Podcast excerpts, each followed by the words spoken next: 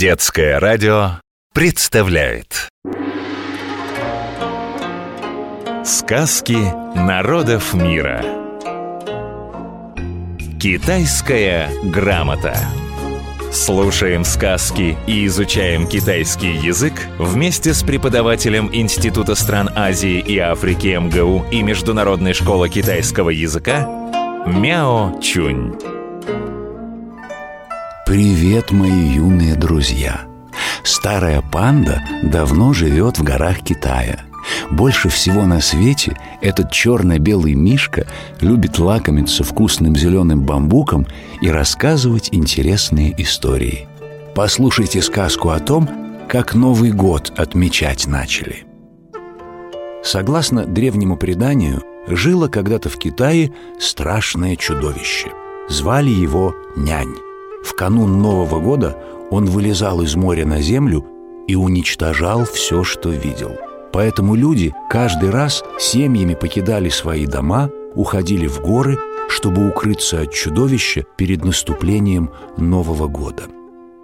Синьен по-китайски Новый год.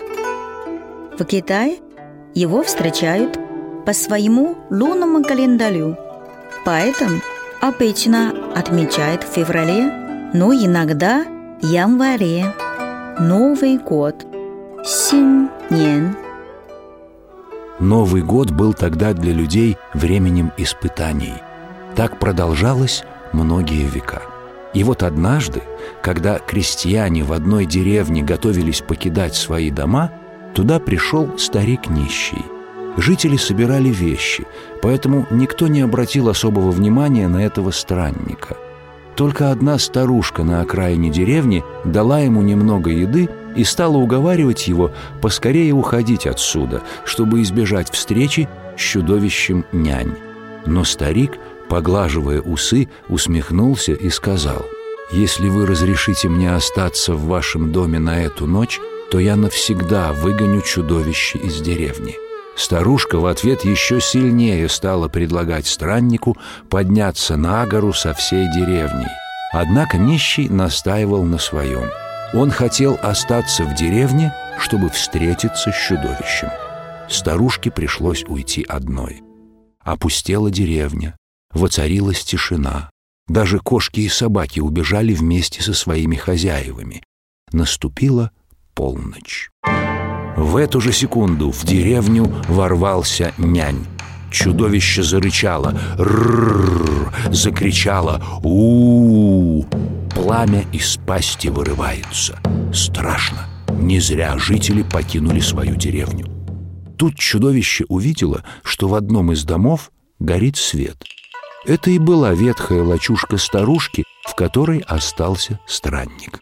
Подошел нянь ближе. Видит, двери дома выкрашены в красный цвет. Забеспокоился.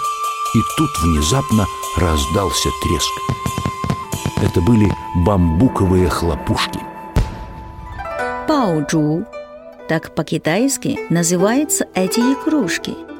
В Китае на Новый год часто забавляются бамбуковыми хлопушками. Баоджу. Бамбуковые хлопушки напугали чудовище. Одни просто громко щелкали, другие взрывались, разлетаясь на множество блестящих лепестков. Страшно стало чудовищу. Неожиданно над домиком старушки в небо взмыли яркие красные фонарики.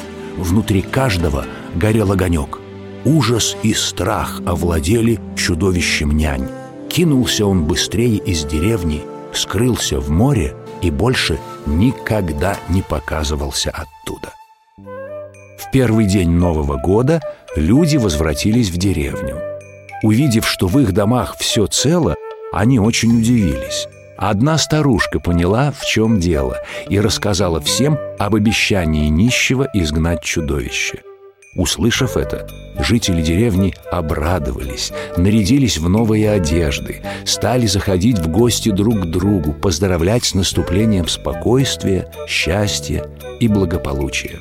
В честь праздника приготовили большой котел пельменей. Тяоцзы по-китайски пельмени. Их обычно делают с овощами или с мясом. Китайцы очень любят пельмени. Тяоцзы.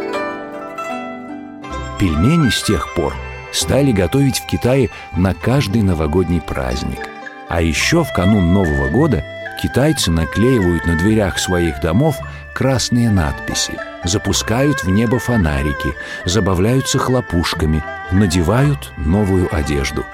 Новогоднее празднество в Китае длится несколько дней.